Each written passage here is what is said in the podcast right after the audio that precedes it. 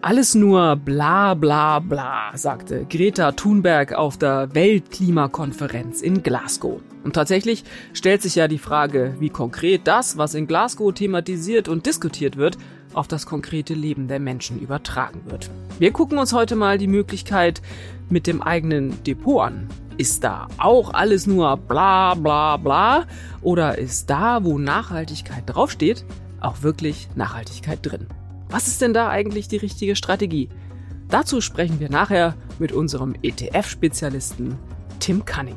Und damit herzlich willkommen zum FAZ-Podcast Finanzen und Immobilien. Ich bin Inken Schönauer. Und ich bin Antonia Mannweiler. Schön, dass Sie dabei sind an diesem Dienstag, den 9. November.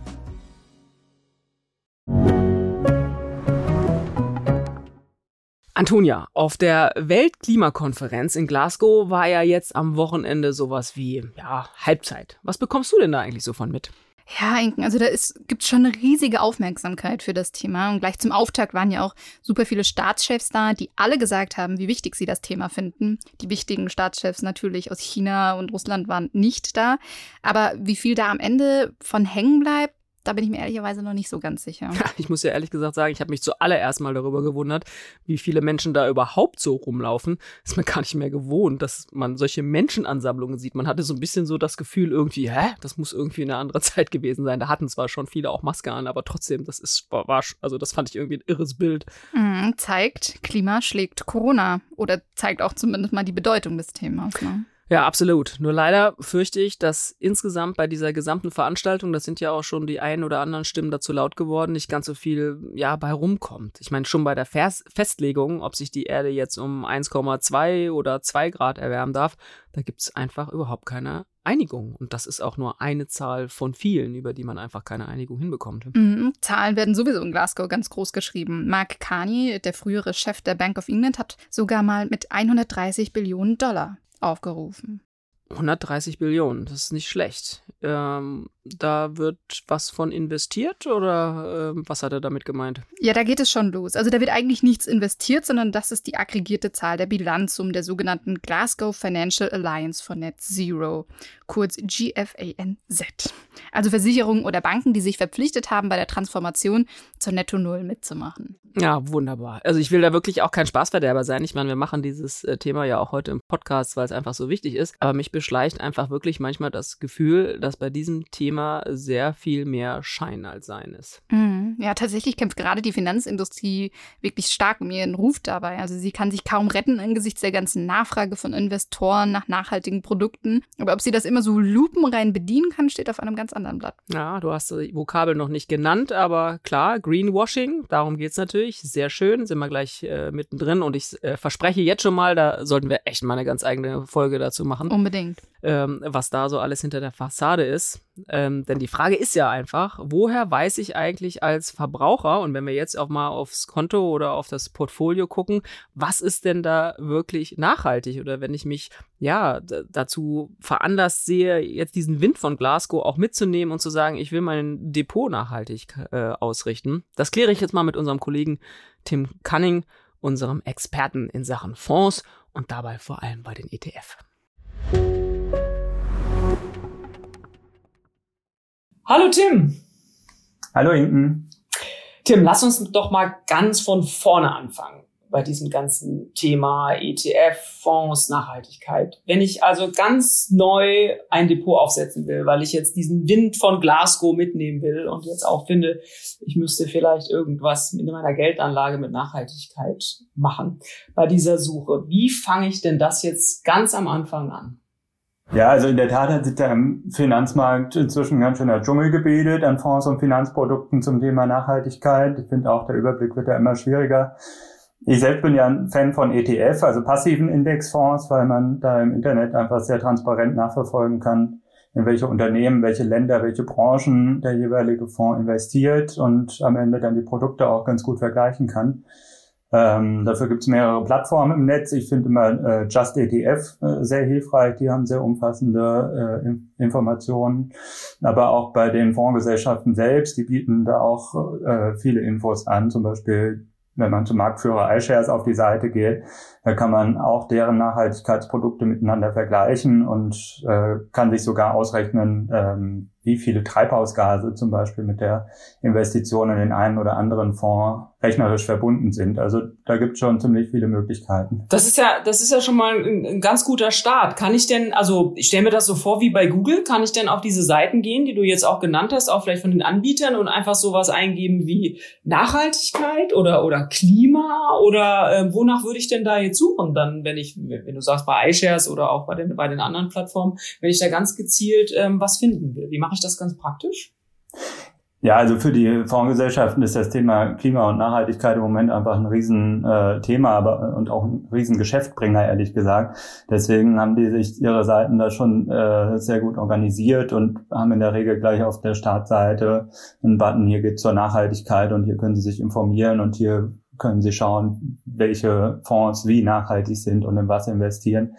Ähm, also ja, entweder man geht direkt über die Anbieterseiten und, und schaut sich das an oder wie gesagt, kann auf so eine Plattform wie Just ETF, da kann man, gibt's in der Regel auch irgendwo einen Bereich Nachhaltigkeit oder eine Suchmaske, wo ich tatsächlich dann ja in der Regel diese Kürzel ESG eingebe und dann wird mir aufgelistet, was es so für verschiedene Möglichkeiten gibt. Mhm. Ich habe zwar gesagt, wir machen jetzt mal ganz von Anfang, aber eigentlich muss man ja sagen, wir müssen vielleicht äh, tatsächlich zu Beginn erstmal klären, was ist denn eigentlich überhaupt nachhaltig? Ne? Das geht einem so so locker über die Lippen äh, dieses dieses Wort, aber äh, ja, aber wonach kann ich denn eigentlich wirklich suchen? Was ist denn wirklich nachhaltig? Ja, das ist eben genau schon der erste Knackpunkt, weil, wie du sagst, nachhaltig ist auch ein ziemlich schwammiger Begriff. So richtig klar definiert ist es auch in der Geldanlage leider nicht. Ähm, deswegen vielleicht sollte ein Anleger als erstes mal für sich selber klären, was will ich mit meiner Geldanlage denn eigentlich erreichen? Ähm, will ich da zum Beispiel die Klimakiller aus meinem Depot werfen, also einfach kein Geld mehr investieren in Unternehmen mit einem hohen Treibhausgasausstoß oder will ich mein Geld vielleicht gerade in Branchen stecken, die aktuell noch schlechte Klimawerte haben und gerade viel in mehr Umweltschutz investieren müssten.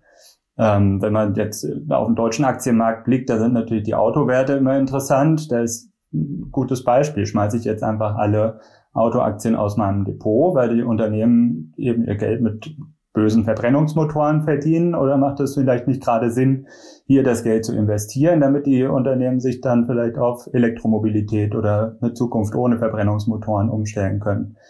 Und am Ende muss natürlich der Anleger auch für sich selber entscheiden, ähm, wie viel Rendite will ich denn eigentlich mit meinem Geld machen und ähm, wie schaffe ich das, auch eine nachhaltige Rendite auf mein eingesetztes Geld zu bekommen. Also du siehst, es sind, äh, gibt sehr viele unterschiedliche Aspekte in der nachhaltigen Geldanlage. Aber das finde ich auch nochmal einen super wichtigen Hinweis, dass man auch nicht äh, zwangsläufig da seinen Kopf abschalten sollte. Ne? Man ist schon als Anleger nach wie vor auch echt gefragt. So einfach sozusagen, äh, man geht zu einem Anbieter hin und sagen, so ab jetzt nachhaltig, äh, so wird es nicht funktionieren. Man muss schon sich so ein bisschen selber, wie du auch gesagt hast, selber darüber Gedanken machen, was will ich denn eigentlich? Ich meine, du hast ja diese prominenten Kürzel ESG schon erwähnt, steht ja für eben Ökologie, E, das Soziale, S und G, Governance, Unternehmensführung. Vielleicht muss ich mich auch einfach mal, ja, damit beschäftigen, was von diesen drei Buchstaben ist mir vielleicht auch erstmal in einem ersten Schritt am wichtigsten, denn sonst stelle ich mir auch vor, ist das Universum einfach äh, viel zu groß. Ne? Ich, wir haben ja letzte Folge auch was über Tesla gemacht. Ich finde, das ist immer so ein gutes Beispiel dafür, was für ein tolles Unternehmen das an sich ist. Aber wir haben auch letzte Folge darüber gesprochen, Elon Musk als Unternehmenschef ist zum Beispiel ja unter Unternehmensführungsgesichtspunkten ich sag mal, eher erratisch unterwegs, äh, ist irgendwie nicht so clever. Also insofern, ne, das zeigt es, dieses einfache Beispiel zeigt es schon, man muss wie du gesagt hast, so für sich selber auch mal definieren, was will ich denn eigentlich in meinem Depot haben? Legt denn dieses Thema Nachhaltigkeit irgendeiner sonst irgendwie fest? Also gibt es sonst irgendeine Behörde oder Stelle oder, keine Ahnung, ein Schiedsgericht, sonstiger Schiedsrichter, der mal sagt, so, nee, das ist jetzt aber nicht nachhaltig? Ja, da haben wir schon genau das nächste Problem, ähm, weil so richtig klare Regeln gibt's hier noch nicht. Das Thema ist zwar unheimlich gewachsen in letzter Zeit, aber äh, da gibt's auch noch sehr viel Wegwuchs. Also die EU arbeitet äh, zwar schon seit einiger Zeit jetzt daran, da einheitliche Bewertungen von Nachhaltigkeit zu erstellen. Aber zum Beispiel auch so eine Frage, ist Atomkraft eigentlich gut oder schlecht für den Planeten? Da gibt's eben sehr unterschiedliche Meinungen zu, weil unter CO2-Gesichtspunkten ist Atomkraft halt relativ gut verglichen mit Kohle zum Beispiel, aber dann gibt es natürlich sehr viele äh, Aspekte von Atomkraft, die überhaupt nicht gut sind für den Planeten. Und da eine einheitliche Regelung zu finden, da wird immer noch äh, dran gefeilt und die gibt es eben bis jetzt noch nicht. Ähm, also ganz grob hat die EU im Frühjahr mal Richtlinien vorgegeben, was Fondsgesellschaften zum Beispiel offenlegen müssen, wenn sie einen Fonds als nachhaltig bewerben ähm, und dafür dann unterschiedliche Kategorien eingeführt. Aber also so richtig durchgesetzt haben die sich bis jetzt auch noch nicht. Mhm. Du hast ja vorhin auch schon ein paar Anbieter genannt, ähm, bei denen man mal vorbeigucken könnte, ob einem da möglicherweise so ein Fonds äh, auffällt oder ob einem der zusagt. Gibt es denn jetzt bei unterschiedlichen Anbietern auch unterschiedliche Kriterien, weil du ja gerade eben auch schon äh, gesagt hast, dass ähm, ja, dass da so ein bisschen, also noch eine ganze Einheitlichkeit irgendwie nicht äh, Bestand hat oder noch nicht da ist. Aber gibt's sowas? Also dass, dass bei einer Bank oder bei einem Anbieter, du hast schon Atomkraft genannt, also Atomkraft wäre bei einem nachhaltig, bei einem anderen nicht. Ist das möglich? Soweit ich den Markt überblicken kann, ist das durchaus möglich. Also es gibt da schon noch einen ganz schönen Wust von Informationen und also vieles ist äh, eine Mischung aus Marketing und tatsächlich Information, wie so oft an, am Finanzmarkt. Ähm, und da, da wirklich einheitliche Kriterien, also die man von Bank zu Bank auch vergleichen kann, ähm, sind mir jetzt ehrlich gesagt noch nicht so aufgefallen. Also einige Banken richten sich schon nach diesen Kriterien, die ich gerade erwähnt hatte, von der EU. Die sortieren ihre Fonds dann nach Artikel 6, 8 oder 9 zum Beispiel. Da ist dann eine 6 ein ganz herkömmlicher Fonds. Ein Artikel 8 Fonds ist sozusagen ein hellgrüner Fonds, der immerhin ökologische und soziale Aspekte bei der Wertpapierauswahl berücksichtigt. Und die 9 ist dann sozusagen der dunkelgrüne Fonds, der ähm, durch die Investition auch wirklich was zum Beispiel fürs Klima bewirken will. Bei den ETF ist die Vergleichbarkeit wieder ein bisschen mehr gegeben, weil da ja in der Regel der Indexanbieter ähm, entscheidet, welche Werte in einen Fonds reinkommen und welche nicht. Also zum Beispiel ein Indexanbieter wie MSCI, der legt dann eben eine Nachhaltigkeitsvariante von seinem Weltaktienindex auf, die heißt dann MSCI World ESG Screen zum Beispiel. Und auf den laufen zum Beispiel ETF von iShares und Xtrackers, um mal zwei große Anbieter zu nennen. Und welchen von beiden ich nehme, ist dann eigentlich egal, weil die eben beide den unterliegenden Index haben oder den gleichen unterliegenden Index haben. Hm. Du hast jetzt gerade auch schon wieder so einen Namen äh, genannt. Was hast du gerade gesagt? MSCI, ESG, äh, was? Screen oder was? so. Ja, Screen, ja, da gibt es diverse Varianten. Ja, ja. und da gibt's ja auch ganz irre Namen, habe ich gesehen, irgendwie von Developing über Sustainable irgendwas und äh, so. Ist da eigentlich irgendwas geschützt oder kann jeder seinen Fonds so nennen, wie er selber lustig ist? Also ich meine, ne, du hast ja gerade schon gesagt, uh, man muss auch ein bisschen, ein bisschen aufpassen, was vielleicht dahinter steckt. Also gibt's da irgendwas, dass man sagen kann, nur, nur wo Sustainable draufsteht, ist auch Sustainable drin? Oder muss ich dann äh, diese Klassifizierung, die du eben auch genannt hast, von sechs bis neun, ähm, muss ich mich da auch schon wieder mal selber drum kümmern, dass mir da nicht ein X für ein U vorgemacht wird? Ja, so richtig klare Vorgaben gibt's da nicht, was die, was die Banken draufschreiben dürfen. Da hat die, also zum Beispiel die Finanzaufsicht BaFin warnt da auch davor, dass eben äh, es keine klaren Standards gibt für Nachhaltigkeit. Wie gesagt, die werden erarbeitet in der EU, ist aber noch ähm, im Prozess sozusagen. Und ja, da muss man ein Stück weit doch noch darauf vertrauen, dass am Ende das drin ist, was der Anbieter verspricht. Das heißt aber am Ende auch, dieses Thema Greenwashing ähm, was ja häufig in diesem Thema auch eine große Rolle spielt. Also richtig schützen kann ich mich davor nicht, oder? Also selbst informieren ähm, ist halt natürlich ein äh, Ratschlag, wenn auch profan, aber so muss es dann am Ende sein. Aber so einen richtigen Schutz davor kann ich mir jetzt bisher nicht vorstellen, oder? Ja, also wie gesagt, bei ETF kann man eigentlich relativ gut nachvollziehen, welche Werte tatsächlich drin liegen in dem ETF. Also wenn man sich da wirklich reinarbeiten will, dann kann man auch bei einem 500 Werte umfassenden Fonds äh, nachschauen, welche Unternehmen da alle enthalten sind und äh, sich dann überlegen, ja, finde ich das jetzt eigentlich noch grün oder ist das nur grün gewaschen?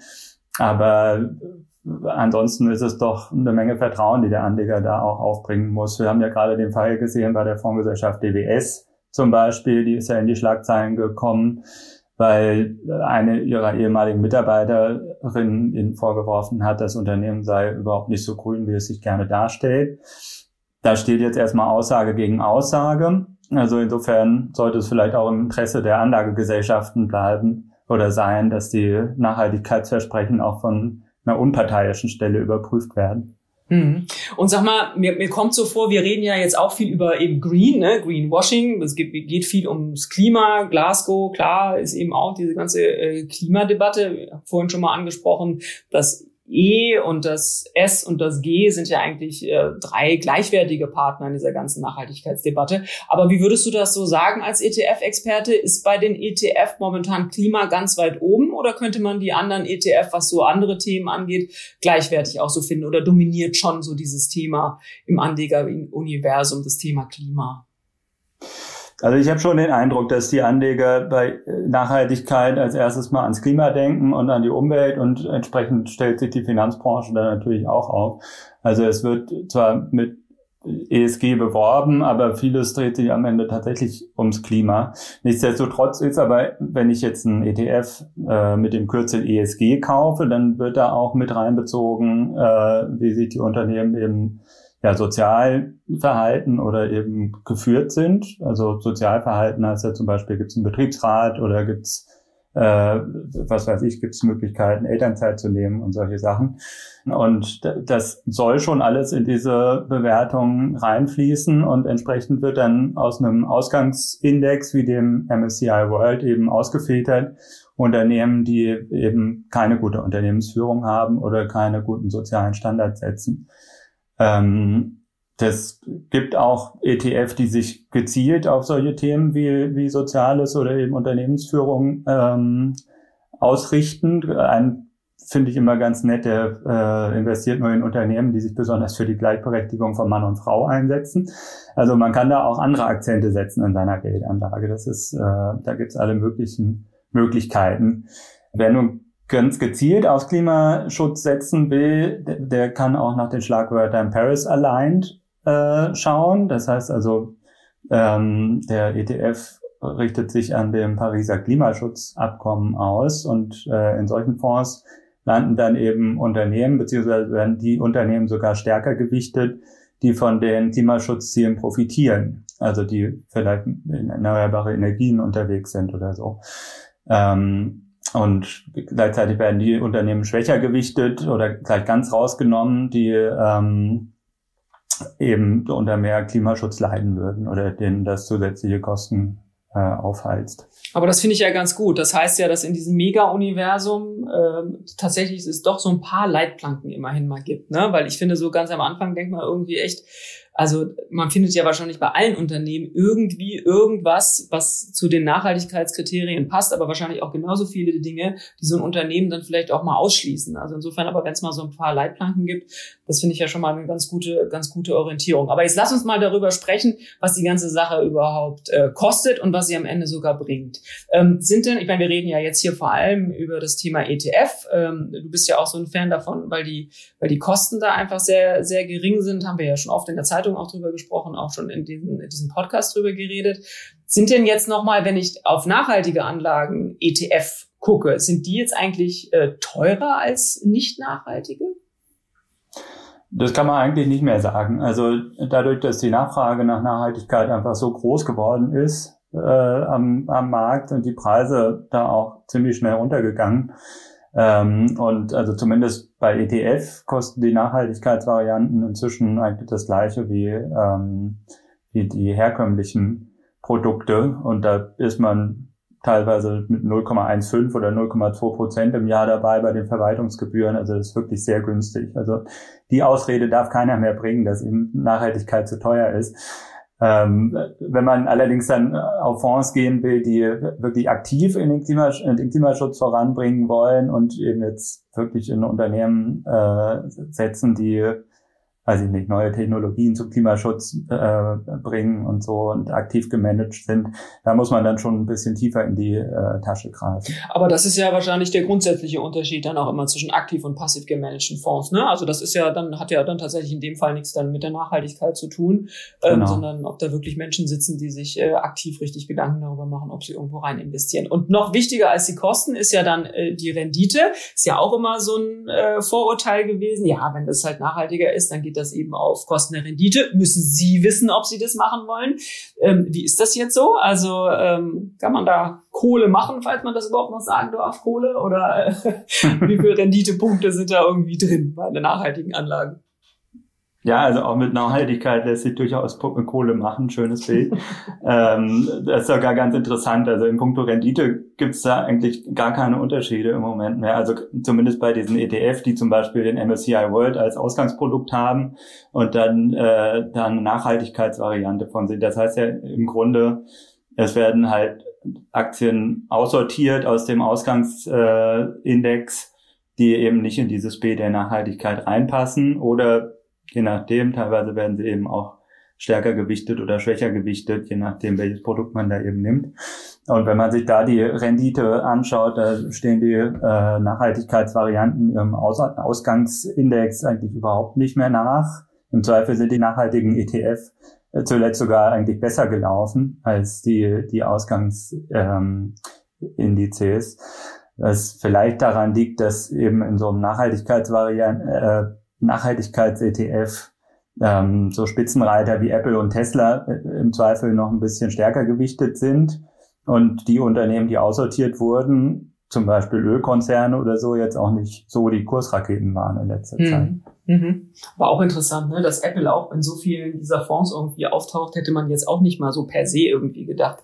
Ähm, ja, das muss sich vielleicht der Anleger klar machen, dass wenn er eben in so einen äh, nachhaltigen MSCI World Index investiert, dann ist das nicht unbedingt immer gleich ein, eine Investition jetzt in, in Klimaschutzvorreiter, äh, sondern häufig halt vor allem in große Unternehmen, die jetzt zumindest dem Klimaschutz nicht im Weg stehen oder jetzt mhm. keine, keine Kohlekraftwerke betreiben. Mhm. Also ja, aber das zeigt dann eben auch schon, auch schon wieder die Abstufungen, ne? wie du gerade gesagt hast. Also sie betreiben ja. immerhin schon mal keine, keine Kohlekraftwerke. Also das, das qualifiziert dann eben manchmal schon, zeigt auch, ähm, was man da vielleicht noch so einen Weg äh, gehen muss, was diese ganzen Kriterien angeht, was wir ja vorhin schon besprochen haben. Zum Schluss noch mal ganz kurz. Ähm, was hältst du denn eigentlich von diesen so Themen-ETF? Ich meine, es reden ja zum Beispiel alle von Wasserstoff. Da kann ich doch sagen, oh, super, ich kaufe mir jetzt so einen Wasserstoff-ETF ähm, ist, ist das was, wo, womit ich mein Depot so richtig boostern kann, weil da jetzt momentan alles reingeht und es ist so wahnsinnig nachhaltig, weil das ja die Zukunftstechnologie ist und alle auf der Suche sind nach, hm. äh, nach tollen Wasserstofflösungen. Ist das der Geheimtipp, den wir unseren Hörerinnen und Hörern heute mitgeben können? Investiert in Wasserstoff? Ähm, also die ETF-Branche ist unheimlich gut darin, solche Trendthemen aufzugreifen und dann Anlagemöglichkeiten darauf und daraus zu machen, ähm, mit denen die Anleger dann gezielt eben in eine Branche oder eine Technologie zum Beispiel investieren können.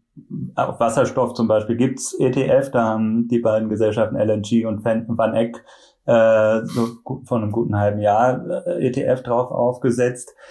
Ähm, hier gilt aber wieder nicht den Kopf ausschalten. Also da sollten Anleger auf jeden Fall die Risiken von solchen spezialisierten ETF im Kopf haben, bevor sie da rein investieren. Weil, also was man wissen muss, ist, solche Spezial-ETFs enthalten oft nur wenige Wertpapiere, die auch noch alle vom gleichen Thema leben. Und wenn sich dann die Hoffnungen zum Beispiel auf Wasserstoffantrieb in irgendeiner Form zerschießen, dann rauscht natürlich auch dieser ETF sehr schnell in die Tiefe.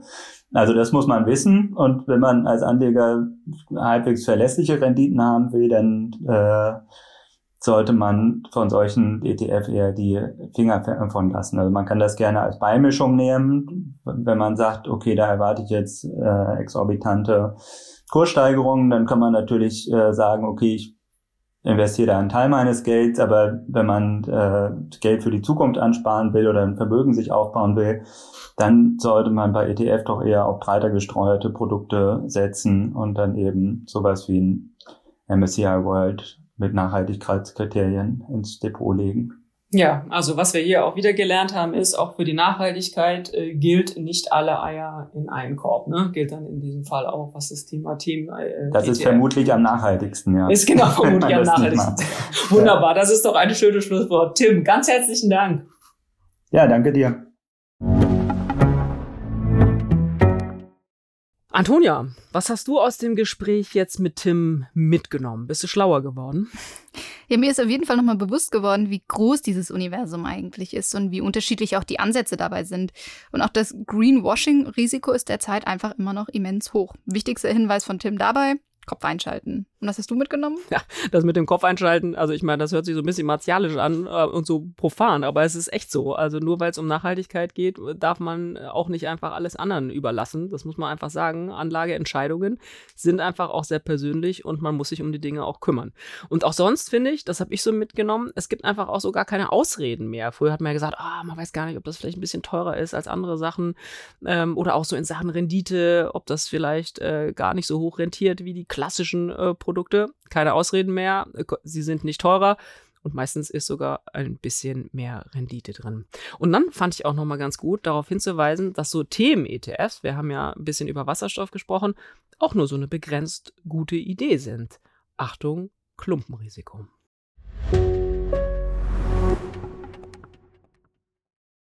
Und dann sind wir auch schon wieder bei unserem Ding der Woche. Was hast du uns heute mitgebracht, Inken? Ja, Antonia, ganz schweres Gerät heute. Also sonst habe ich ja gerne auch mal Bitcoin dabei oder so, aber heute was ganz schweres, Flugzeuge. Ui, was hat es denn damit auf sich?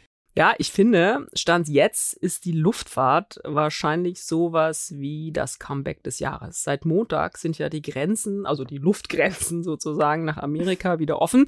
Allein die Lufthansa hat am Montag 14 Flieger über den großen Teich geschickt. Endlich, weil da waren ja die Grenzen zu wegen Corona. Das hat ja der fast schon vergessene Präsident, Ex-Präsident, muss man ja sagen, Trump mal initiiert und Biden hat es dann übernommen. Aber die Nachfrage ist jetzt so groß, dass da direkt auch wieder demnächst Jumbos eingesetzt werden. Feiert die Lufthansa denn damit auch bei ihren Anlegern ihr Comeback an der Börse? Ja, das ist tatsächlich eine gute Frage, die dann auch perfekt in diesen Finanzen-Podcast passt. Das könnte man nämlich tatsächlich meinen, müsste doch der Aktienkurs mhm. mal richtig ordentlich nach oben gehen.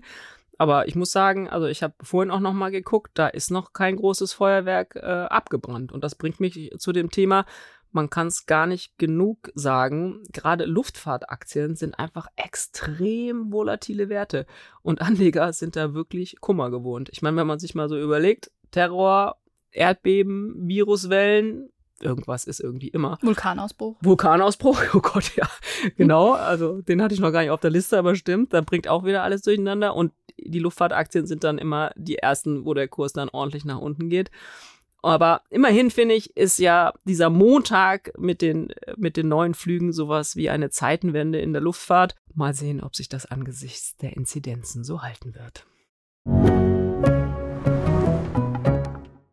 Und das war's auch schon wieder mit unserer dieswöchigen Folge des FAZ-Podcasts Finanzen und Immobilien. Wenn Sie Fragen haben, Themenwünsche oder andere Anregungen, schicken Sie uns eine E-Mail an podcast.faz.de oder schreiben Sie uns auf unseren Social Media Kanälen. Kommen Sie gerne auch mal in unserer neuen LinkedIn Gruppe vorbei. Da sind schon über 100 Leute registriert. Wir freuen uns sehr.